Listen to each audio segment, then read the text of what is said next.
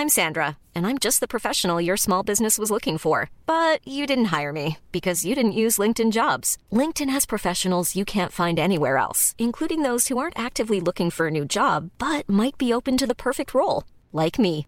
In a given month, over 70% of LinkedIn users don't visit other leading job sites. So if you're not looking on LinkedIn, you'll miss out on great candidates like Sandra. Start hiring professionals like a professional. Post your free job on linkedin.com/people today. Grand contrôle. Libre et curieux.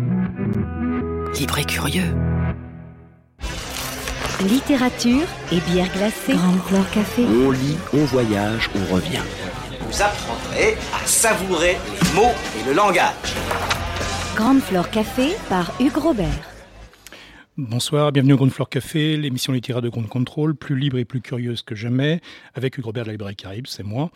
Euh, la semaine dernière, nous avions reçu euh, plusieurs membres euh, du collectif journalistique Les Jours, et ça nous avait permis de découvrir ce à quoi peut ressembler un journalisme d'investigation obsessionnel, qui ne lâche pas l'affaire. Maintenant, nous sommes en juillet. Juillet, c'est l'été, c'est la plage, la plage réelle ou la plage imaginaire, celle de Grande Contrôle, ou tout ce qui en tiendra lieu pour vous, chères auditrices, chers auditeurs. Ce soir, j'ambitionne de défendre les pavés.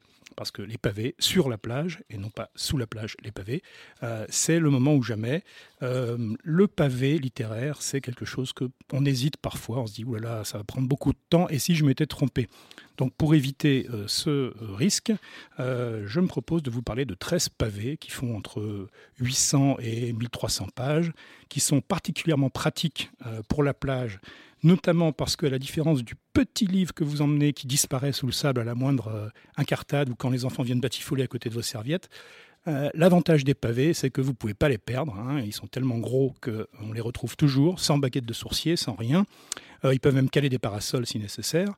Euh, et ça ne se limite pas à la plage. Euh, pour la randonnée, l'exploration montagnarde, campagnarde ou urbaine, euh, le pavé littéraire, il contribue aussi à maintenir l'équilibre des sacs à dos une fois que ça commence à se vider parce que vous mangez ou buvez ce qu'il y a à l'intérieur. Ça évite à votre sac d'avoir cet air vide et d'offrir de la prise au vent. Donc le pavé littéraire a plein d'avantages hors même de la littérature. Pour ce qui est de la littérature, on va s'y mettre tout de suite, juste après ça. Grande Flore Café. Les coups de cœur du libraire. Alors, on va commencer par un livre qui a, une longue histoire que je ne vais pas détailler ce soir parce que sinon on va y passer toute la nuit, euh, qui a été réédité il y a quelques années en fait par euh, les éditions Attila, euh, avant qu'elles ne se séparent entre le Tripode et le Nouvel Attila. C'est le cycle des contrées de Jacques Abeille. Alors c'est un petit peu une tricherie parce qu'effectivement c'est trois volumes, mais déjà chacun d'entre eux, alors au total ça fait un peu plus de 1100 pages, mais chacun d'entre eux va allègrement dans les 400-500. Euh, c'est un univers qui est absolument phénoménal, sorti d'un peu nulle part, une saga qui est hors du temps, où l'on cultive d'emblée, et le premier tome s'appelle Les Jardins statuaires, où l'on cultive les statues un peu comme des champignons, euh, sublimes ou biscornus, ils sortent de terre. Euh, suivant le talent du jardinier, la, statue va être belle, bizarre, ratée. Euh, donc ça, c'est un élément comme ça, on se dit, oh tiens, qu'est-ce que c'est que ce truc-là? Et dessus, euh, à partir de, cette entrée en matière, se développe toute une espèce d'immense fresque où il y, a, il y a beaucoup question de barbarie, une barbarie qui peut être parfois du côté de hordes sauvages qui menacent le royaume civilisé où tout ça se, se passe, mais plus fréquemment justement du côté des guildes, souvent maquignonnes et assez abrutissantes, euh, où la possibilité dans les jardins statuaires et dans l'ensemble du cycle des contrées, la possibilité de l'errance et de la poésie euh, demeure au fond la véritable question. Euh, Jacques Abeille euh, évolue en termes d'écriture quelque part dans un univers mystérieux entre Julien Gracq et San Antonio. Oui, c'est un grand écart qu'il euh, réussit parfaitement à, conduire entre Ernst-Junger et Saint-Jean-Perse. Euh, c'est un voyage donc tout à fait intemporel. C'est difficile de dire si c'est un passé, un présent, peut-être même un futur. Et c'est vraiment somptueux. C'est une écriture euh, rare. Le deuxième dont je vais vous parler, euh, complètement différent, John Barth, Le courtier en tabac. Euh, 800 pages, dans la magnifique réédition qui en a été faite récemment chez Cambourakis. Euh, le livre était épuisé depuis plusieurs années. C'est un livre du début des années 60. Alors, pour la petite histoire littéraire en 30 secondes, c'est un des livres fondateurs de ce qu'on a appelé ensuite le postmodernisme. Donc, euh, une école littéraire à géométrie variable, absolument passionnante, euh, ironique, extrêmement fouillé, extrêmement drôle. Qui a souvent conduit à l'écriture justement d'un certain nombre de pavés et qui, dans les années 80-90, a parfois agacé les, tenants d'une littérature épurée, où, les phrases sont courtes. Et le postmodernisme a eu un peu une sorte de retour de bâton, donc parfois on, en dit du mal de temps en temps, et c'est à tort parce que euh, c'est absolument euh, passionnant. Le courtier en tabac, c'est l'occasion de découvrir ou de redécouvrir hein, euh, donc l'œuvre maîtresse de ce précurseur, qui offre un récit qui, se passe au moment de la colonisation de l'Amérique par la couronne britannique. si je devais simplifier à mort, je dirais que c'est une réécriture euh, hautement hilarante et hautement sulfureuse de l'histoire de Pocahontas. Euh, et c'est beaucoup plus de choses que ça. Euh, dans ces 800 pages, il y a un récit donc qui est échevelé, hein, qui est baroque, qui est complètement polyphonique, qui est tragique, qui est hilarant. Alors c'est une autre histoire, c'est pas celle qu'on connaît exactement, elle est beaucoup plus authentique hein, que celle qu'on retient de cette colonisation. C'est un festival également de romans de KPDP, d'aventures, de piraterie, qui se passe des masses de choses. On est dans les bas-fonds de Londres, on est sur des bateaux, on est attaqué par des pirates, on débarque euh, en Amérique, euh, on se bat contre des Indiens, euh, on fait face à des menées, des, menées, des intrigues de colons pour le pouvoir entre les différentes premières colonies en fait anglaises dans ce qui deviendra beaucoup beaucoup plus tard les États-Unis. c'est aussi un, un, livre qui est truffé de réflexions sociales et tout le long, quel que soit le sujet, d'un humour absolument décapant. Et c'est aussi d'une façon beaucoup moins euh, crue, mais néanmoins assez rusée euh, que dans le sanctuaire de Faulkner. C'est aussi une façon où on apprend à faire des choses avec des épines de maïs qui, jouent un rôle historique absolument déterminant. Euh, ça, c'est John Bart, donc le courtier en tabac chez Cambourakis. Vous êtes bien sur Radio Ground Control. Alors, Roberto Bolaño, 2666, euh, c'est un, ouvrage qui, pour tenir son statut de pavé, euh, disons simplement qu'il concourt sérieusement pour le titre le plus gros euh, de la collection Folio, avec ses 1400 pages. c'est le dernier roman de Roberto Bolaño qui était presque achevé de son vivant. donc, Roberto Bolaño, l'auteur des Détectives Sauvages. Je, je mentionne qu'il y a une soirée à propos de lui chez Caribe de demain soir. C'est 2666, euh, c'est sans doute avant tout l'une des plus puissantes explorations existantes de ce que peut bien être la littérature. Euh, qui navigue comme une tempête entre euh, les secrets des passés dictatoriaux, les poésies hermétiques, les exactions contemporaines, notamment contre les femmes de Ciudad Juarez, et d'ailleurs, ou les réclusions volontaires d'écrivains qui, à leur manière, en savent trop, voire beaucoup trop.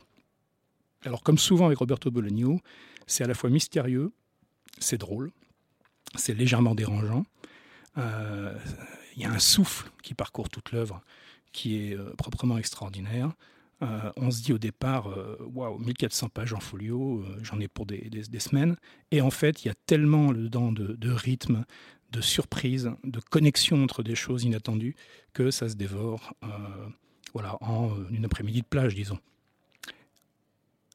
Après Bolaño, un autre livre cosmique hein, qui s'appelle justement Cosmos, hein, avec un Z à la fin, de Claro.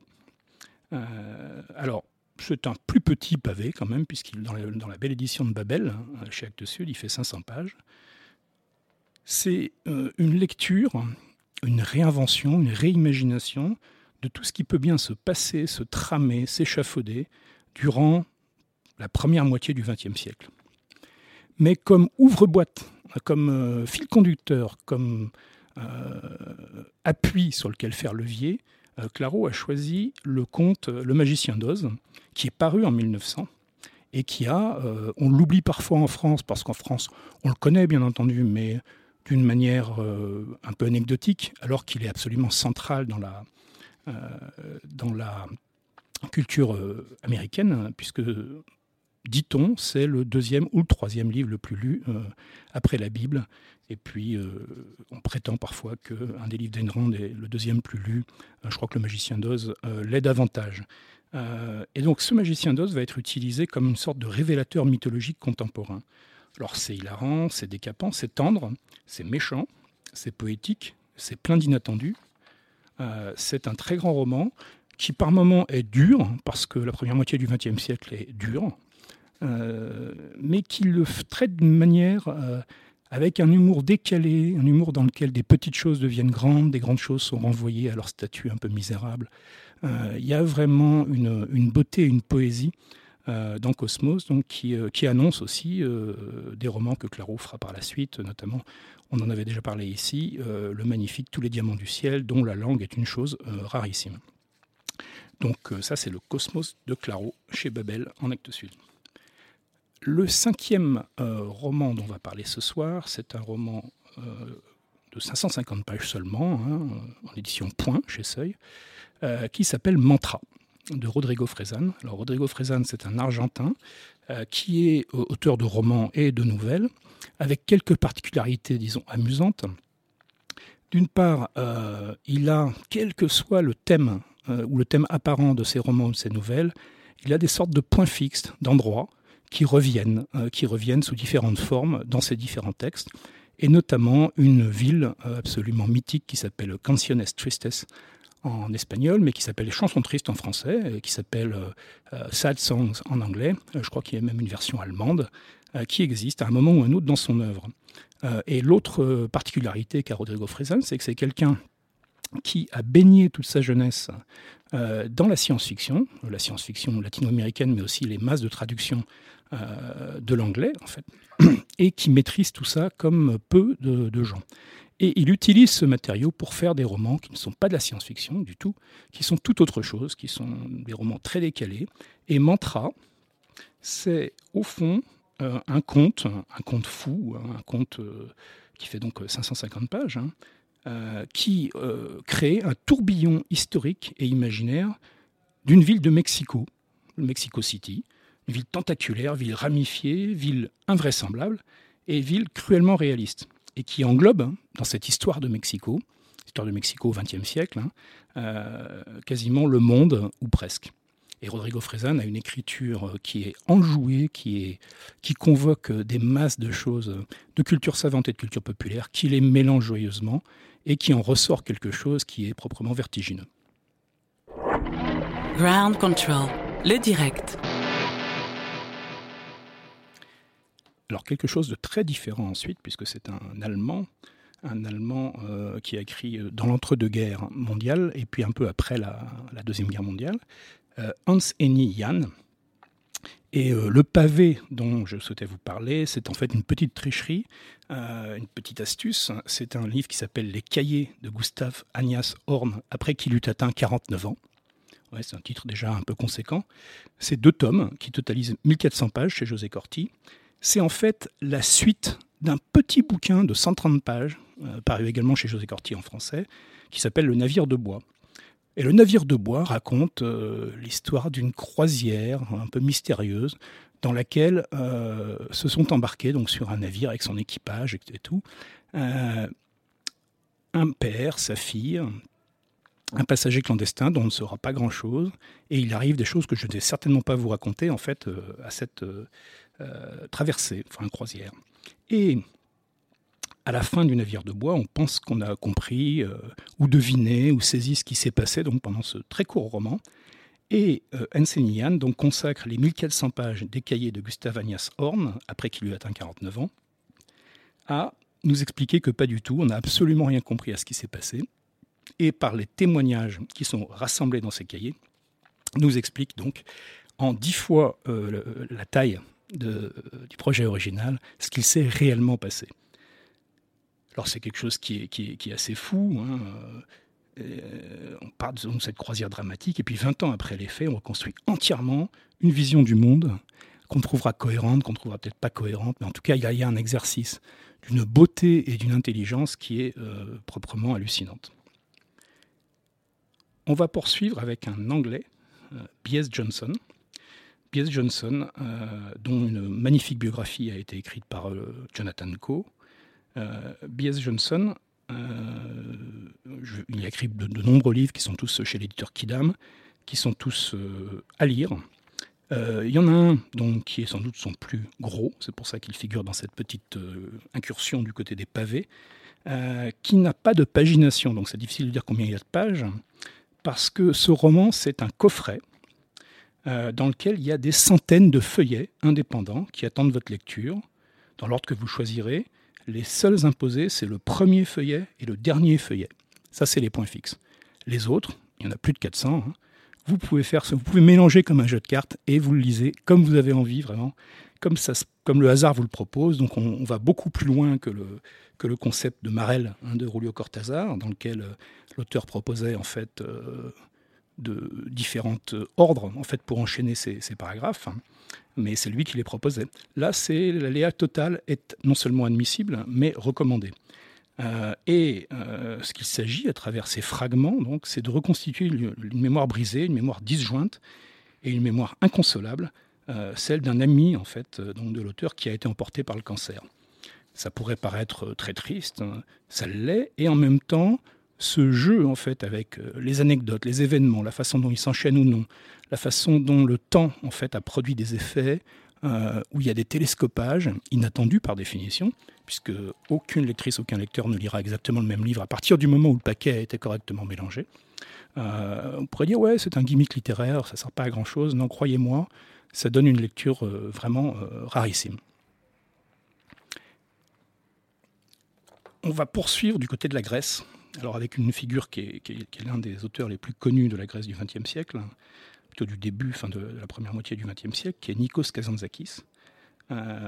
Et on va parler d'Alexis Zorba. Euh, Alexis Zorba, on croit souvent le connaître euh, parce qu'il y a eu le film, bien entendu, le film avec la danse de Zorba, effectué par Anthony Quinn.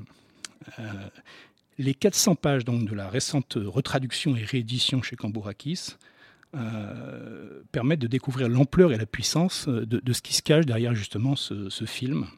ce roman qui est vraiment une, sorte, non pas d'apologie, mais de mise en scène hein, du, rire charnel comme un remède souverain aux aléas de l'existence. Donc dans la Grèce des années 1920, euh, c'est un chef-d'œuvre d'humour et d'intelligence qui est légèrement grinçant par moments, mais où les grincements sont emportés par euh, une espèce d'enthousiasme en fait, donc euh, par Alexis Zorba et par son compagnon et ami.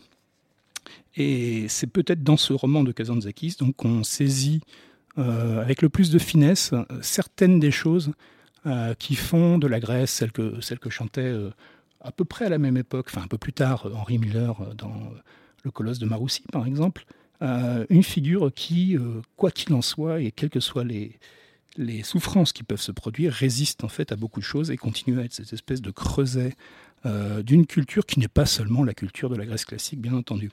Et euh, on va rester quelques instants en compagnie euh, de Nikos Kazantzakis grâce à une bande-son, évidemment, très très connue.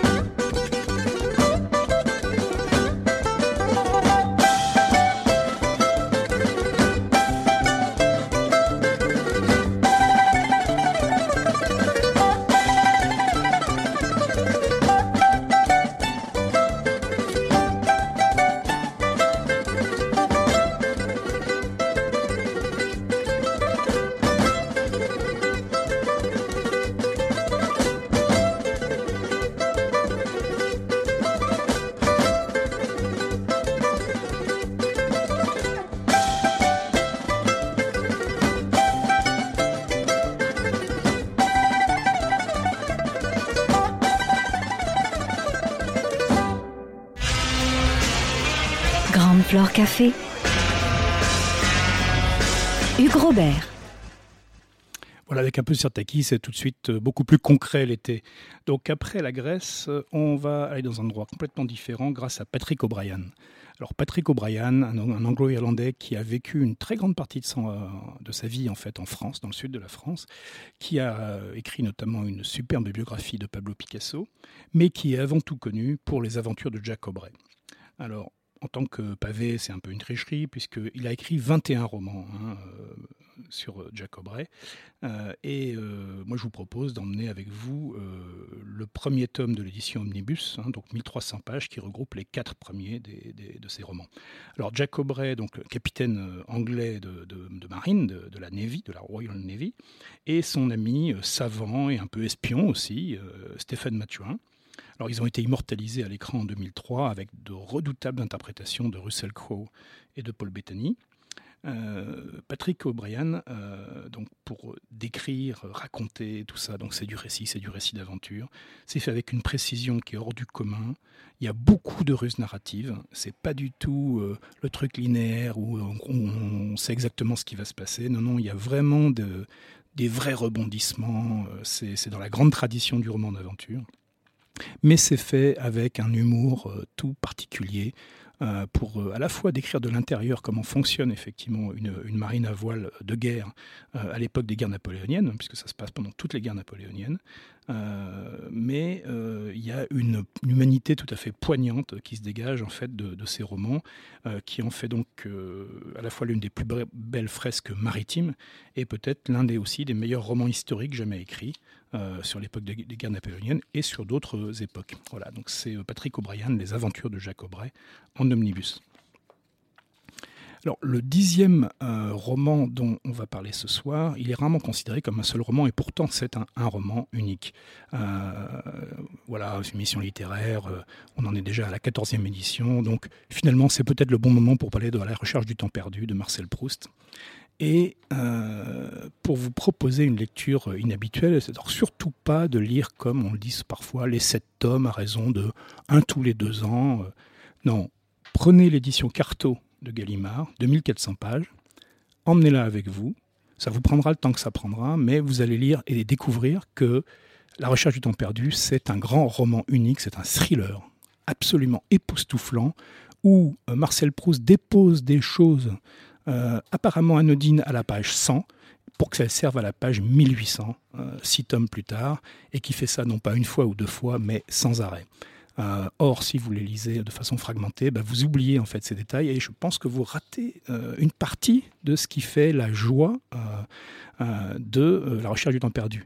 Alors, la recherche du temps perdu, on sait bien entendu que c'est une fresque psychologique incroyable. Comme le disait Gérard Genette, et ce qui renforce l'aspect thriller d'ailleurs, c'est finalement 2400 pages pour savoir comment et pourquoi le petit Marcel va devenir écrivain un sujet qui peut sembler ténu, en dehors de la décadence d'une classe sociale euh, et de la perte de pouvoir euh, social et symbolique euh, de, la noblesse, hein, euh, de ce qu'il en restait, noblesse euh, évidemment euh, royale, mais également noblesse d'empire.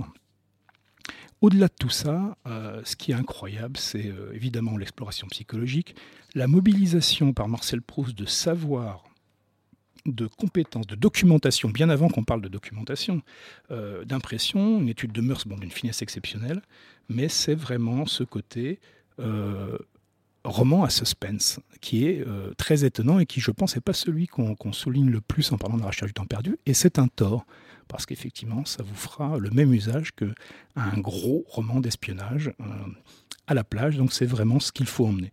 Euh, et ça, c'est notre dixième donc, euh, conseil euh, ce soir sur les pavés sur la plage. Vous êtes bien sûr Radio Grande Contrôle. Alors pour compléter, pour enchaîner derrière Marcel Proust, on va prendre cette fois ce qui est peut-être un vrai thriller, mais c'est quelque chose d'un peu différent. C'est La femme qui avait perdu son âme de Bob Chakochis. C'est chez Gallmeister. C'est 800 pages. C'est un thriller d'espionnage, mais c'est un thriller littéraire d'espionnage. Il est extrêmement bien écrit. Euh, c'est une, une, une, aventure, un thriller, euh, dont euh, le personnage principal est celui qui donne son titre en fait au roman, donc la femme qui avait perdu son âme.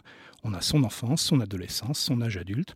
sa famille, ce que faisait son père, ce qu'il fait. On se balade entre Istanbul, les États-Unis, enfin Istanbul dans les années 60, les États-Unis un peu tout le temps, et Haïti de nos jours ou presque. C'est une vision géopolitique des 60 dernières années qui est à la fois cynique, cruelle, tendre, intelligente, toujours à hauteur d'hommes et de femmes, d'avidité pas mal, de mégalomanie aussi beaucoup, euh, avec un très très beau nuage d'humour sombre et décalé en prime autour de tout ça.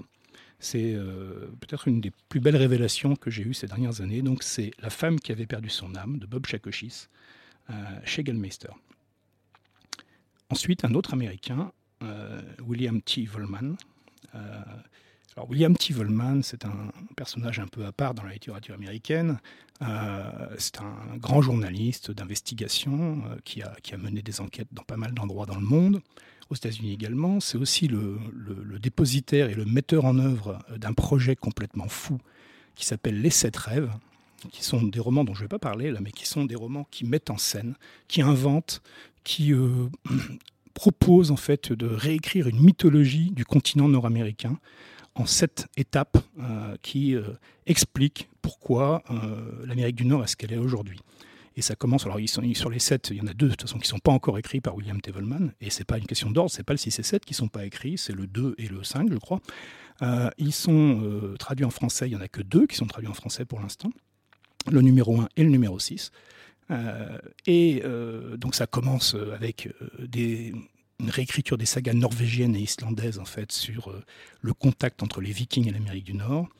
Et puis ça finit, euh, donc pour l'instant, celui qui a écrit les fusils sur euh, le rapport en fait des, des Nord-Américains, aussi bien américains que canadiens, à l'Arctique et au peuple premier. Sujet effectivement dont on sait à quel point il ressort dans l'actualité ces dernières années. Mais le William Volman dont je vous parlais ce soir, c'est un tout autre roman c'est euh, Central Europe. Euh, Central Europe, c'est 1300 pages, donc euh, chez Babel, en acte sud. Et l'auteur nous offre là, autour du choc qui domine le XXe siècle en Europe, entre Allemagne et Russie, un roman historique qui est foisonnant, qui est truffé de feux d'artifice langagiers et narratifs, dans lequel les états-majors militaires prussiens, les cellules communistes, les cinéastes du réel, les espions de tous bords, les économistes, s'inclinent in fine devant une grande figure Shostakovich, musicien, compositeur, véritable fil conducteur d'une lecture qui est à la fois malicieuse et grandiose de l'histoire contemporaine. C'est un régal, euh, Central Europe. Euh, c'est ambitieux, c'est 1300 pages, ça se lit vite. Euh, voilà, voilà le, douzième que vous pourriez emporter. Et pour finir ce soir, donc, complètement autre chose, Gene Wolfe, Soldat des brumes. Soldats des brumes, les, deux volumes euh, de l'intégrale qui ont été publiés chez Lune d'encre, chez De Noël, avec 1200 pages, ça vous permettra de découvrir l'un des plus beaux textes qui évolue à la charnière des genres littéraires. Ça s'appuie sur les mythologies grecques et égyptiennes, et ça vous propose d'accompagner l'atro. L'atro, c'est un soldat, un soldat euh, donc, euh, qui se réveille un beau matin en Grèce hein, sur les restes d'un champ de bataille, où il a donc vraisemblablement combattu la veille. Il est amnésique, amnésique au quotidien, ce qu'on appelle l'amnésie antérograde. Euh, pour ceux d'entre vous qui se souviennent de l'enquête sur la mort d'Émilie Brunet euh, chez Antoine Bello, c'est le, même souci en fait. C'est que chaque matin, il ne se souvient pas ce qui s'est passé la veille. Donc il commence en fait à écrire un journal pour euh, savoir un peu ce qui se passe. Et ce journal, c'est le, roman que vous tenez entre les mains. avec un petit détail supplémentaire qui apparaît dès la page 5, donc je ne vais pas vous faire un spoiler, c'est que en plus de son amnésie antérograde, Latro a une autre caractéristique, c'est qu'il voit évoluer comme ça, autour de lui, dans la campagne, à l'occasion, des gens qu'il est le seul à voir. Et en fait, ce sont les dieux. Puisque les dieux grecs, on le sait bien, sont présents en fait parmi nous, simplement on ne les voit pas. Et lui, il les voit, il parle avec eux. Euh, il ne sait pas toujours que ce sont des dieux. Il dit juste, euh, tiens, euh, l'homme avec une canne, ou bien l'homme avec des, feuilles de vigne dans les cheveux. et il lui arrive donc, alors c'est une aventure qui nous emmène dans toute la Grèce, la Turquie une bonne partie de la Méditerranée et l'Égypte. Euh, de l'Antiquité.